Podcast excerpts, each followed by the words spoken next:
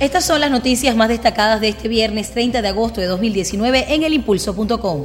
Trabajadores del Hospital Militar de Barquisimeto protestaron este viernes para exigir salarios dignos que les permitan cubrir sus necesidades básicas ante la creciente inflación que atraviesa el país.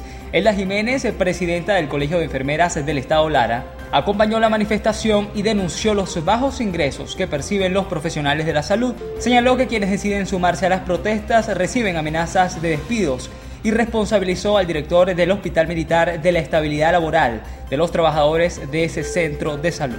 En nacionales, se avisora una gran escasez de azúcar en el mercado nacional porque la producción fue de 2.400 toneladas, que permitieron la molienda de 150.000 toneladas de ese producto, informó el doctor José Ricardo Álvarez.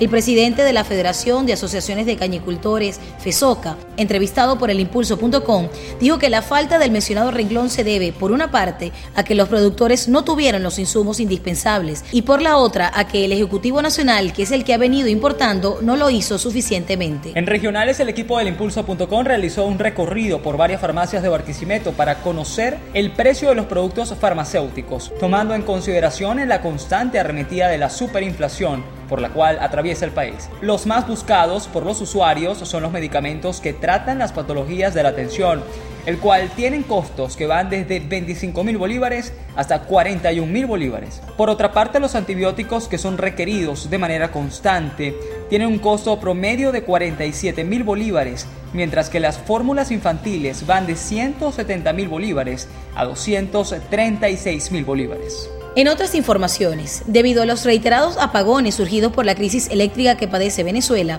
los barquisimetanos denunciaron en impulso.com que se les han dañado los aparatos electrodomésticos, que quedan incomunicados por la caída de la señal telefónica y que además quienes no cuentan con el gas doméstico en sus hogares y preparan la comida con cocina eléctrica deben aguantar hambre y esperar de 4 a 6 horas hasta que se restablezca el servicio.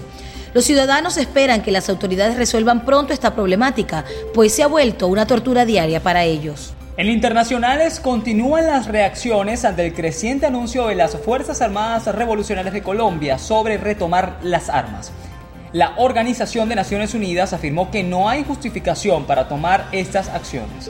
La decisión de dejar las armas y buscar sus objetivos a través de medios democráticos fue la decisión correcta históricamente, declaró el portavoz del secretario general de la ONU.